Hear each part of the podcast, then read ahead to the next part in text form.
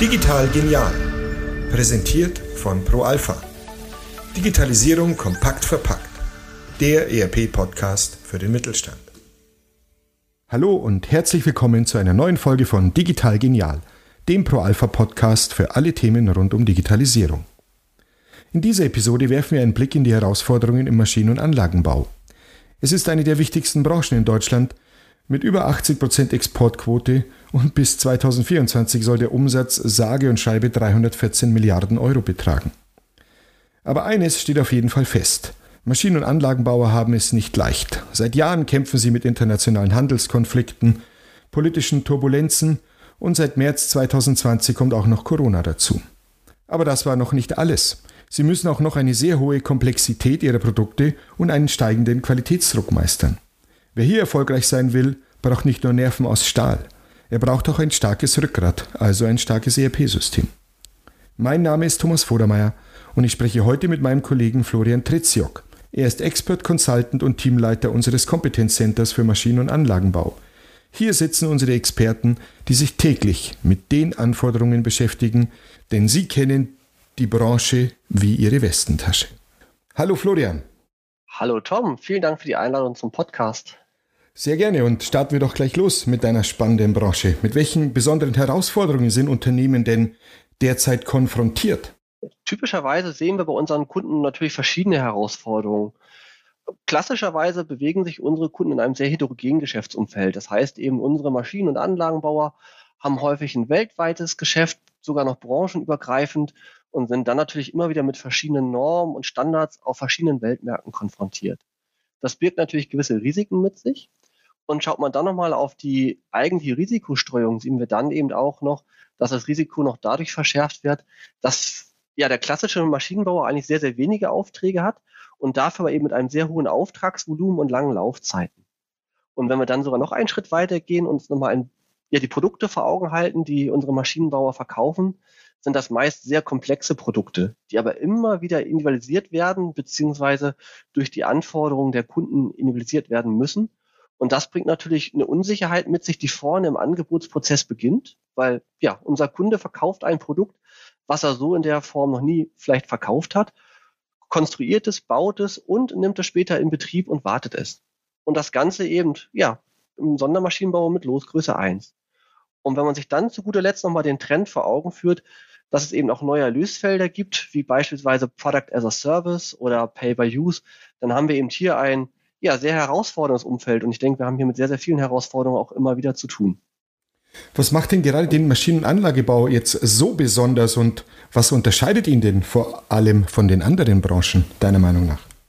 Ja, gerade mit dem Blick auf die gerade genannten Herausforderungen haben wir hier natürlich einen total spannenden Zielkonflikt zwischen der Flexibilität und der Standardisierung. Also die Flexibilität, das ist unsere Wahrnehmung, ist häufig der Wettbewerbsvorteil unserer Kunden, dass wir eben so flexibel sind und immer wieder auf die Anforderungen ähm, der Kunden reagieren können und denen auch immer wieder das passende Produkt anbieten können.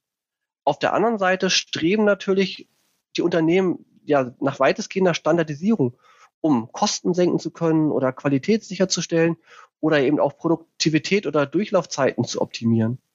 Und genau mit diesem Zielkonflikt haben wir in den Projekten auch immer wieder zu tun. Und so kommen eben Themen hoch, wie beispielsweise das Thema der Angebotskonfiguration, wo man dann eben versucht, durch gewisse ja, Automatismen trotzdem eine sehr, sehr hohe Flexibilität im Angebot zu gewährleisten. Wir haben das Thema der CAD-PDM-Integration. Das heißt, wir haben ja hier einen sehr, sehr hohen konstruktiven Anteil einfach im Entstehungsprozess. Und dadurch ist das Thema so extrem wichtig, weil wir dort eben auch hohe Automatisierungsgrade erzielen können. Und wenn wir schon bei dem Thema CAD-Integration sind, dann spielt natürlich das Stichwort Stückliste, Stückliste, Stückliste immer wieder eine große Rolle. Das heißt, die Stückliste beginnt ja wirklich vorne quasi im Angebot, wächst ein Leben lang weiter bis hin zur Montage und auch über die, über den Produktlebenszyklus im Sinne der Produktakte begleitet uns immer die Stückliste. Und genau das macht eigentlich für mich persönlich immer wieder die spannende Herausforderung in den Kundenprojekten aus. Also im Kern sind unsere Maschinen- und Anlagenbauer alle immer sehr, sehr ähnlich und haben auch recht gleiche oder ähnliche Themen. Aber trotzdem hat jeder Maschinen- oder Anlagenbauer noch so seine zwei, drei Besonderheiten Und das ist genau das, was uns motiviert, dort die passende Lösung für unsere Kunden zu finden. Jetzt hast du schon angesprochen, die passende Lösung und ähm, Pro Alpha, wir haben ja sehr viele Maschinen- und Anlagenbauer, zählen wir zu unseren Kunden. Worauf sollten denn diese bei der ERP-Auswahl besonders Wert legen, deiner Meinung nach? Ja, wenn man jetzt an ERP-Systeme denkt, dann denkt man natürlich im ersten Moment an Software. So ist es ja auch. Also wir reden über Software und über Funktionalitäten im Soft in einer Software und die müssen natürlich zu den Anforderungen des Unternehmens passen. Aber neben der eigentlichen Software gibt es eben auch weitere wichtige Aspekte, die man aus meiner Sicht nicht außer Acht lassen darf bei der Auswahl. Zum einen wäre es das Stichwort der Methodik. Was hilft einem die beste Software, wenn man sie eben nicht auf die Straße bekommt? Und die Methodik befasst sich ja genau mit der Fragestellung, wie wird das System eigentlich implementiert? Wie führt der Anbieter das System bei mir als Kunden oder bei mir als Interessenten ein? Und das, der zweite Aspekt, den man, glaube ich, auch nicht außer Acht lassen darf, ist das Projektteam und einfach die Chemie zwischen den Protagonisten im Projekt. Man muss sich halt auch vor Augen halten, eine ERP-Einführung ist ein gewisser Aufwand und man verbringt eben doch recht viel Zeit miteinander an einem gemeinsamen Projekt und da darf die Chemie natürlich nicht zu kurz kommen. Noch zum Stichwort Methodik ähm, von deiner Antwort gerade eben. Wie läuft bei ProAlpha denn die Einführung im Branchenstandard für den Maschinen- und Anlagebau ab und was erwartet einen Neukunden hier? Ja, also gerade die Einführungsmethodik ist ein Thema, mit der wir uns in letzter Zeit sehr, sehr intensiv befasst haben. Unsere Einführungsmethodik nennt sich Fast Track und basiert auf einer prototypenbasierten Implementierung.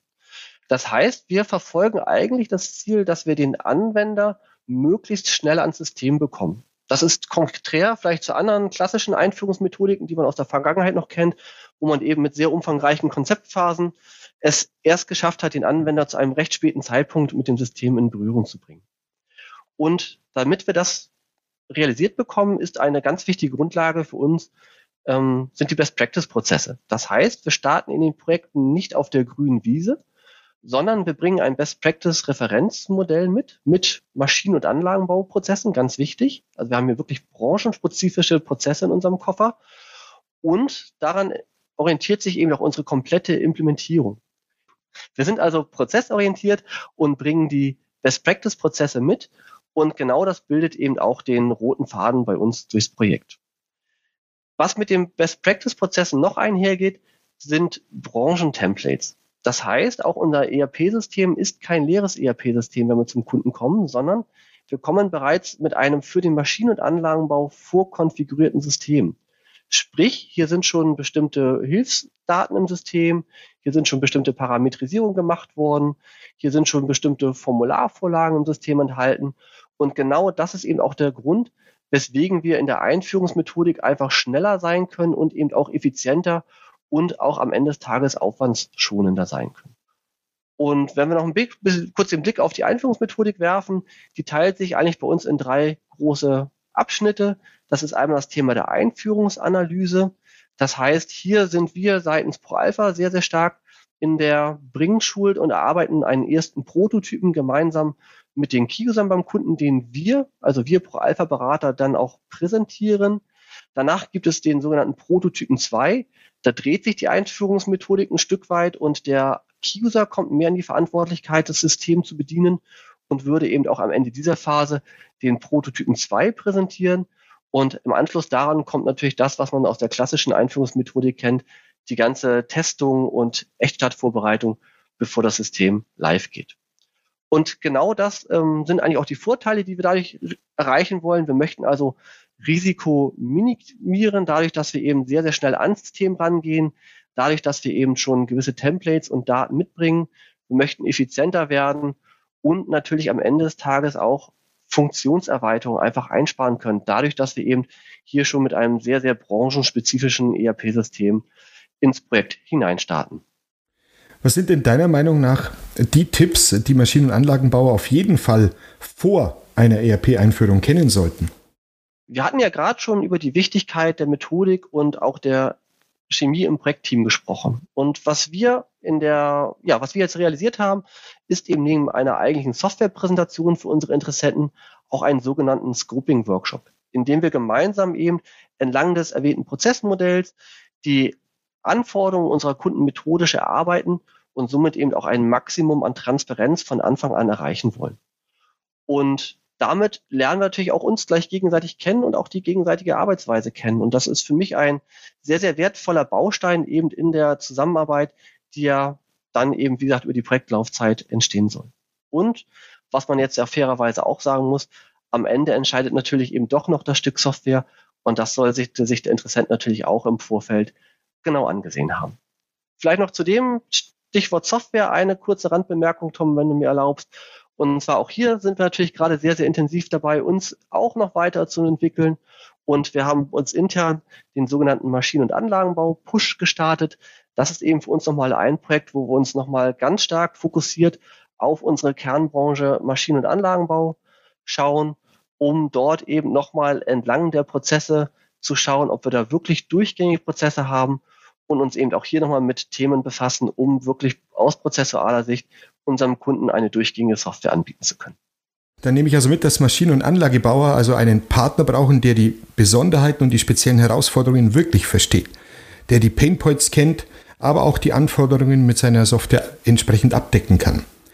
Gleichzeitig ist es aber auch wichtig, wie die Software eingeführt hat, äh, eingeführt wird, wie du gesagt hast. Du hast hier von der Einführungsmethode Fast Track gesprochen, wo es eben nicht nur um Software geht, sondern auch um die Art der Einführung mit der Hilfe von Vorlagen, von Templates und natürlich einem ganz klaren Fokus auf die Branche. Schlussendlich ist natürlich auch die Chemie äh, wichtig, die im, im Projektteam herrscht. Vielen herzlichen Dank, Florian, für die tiefen Einblicke und die wertvollen Tipps.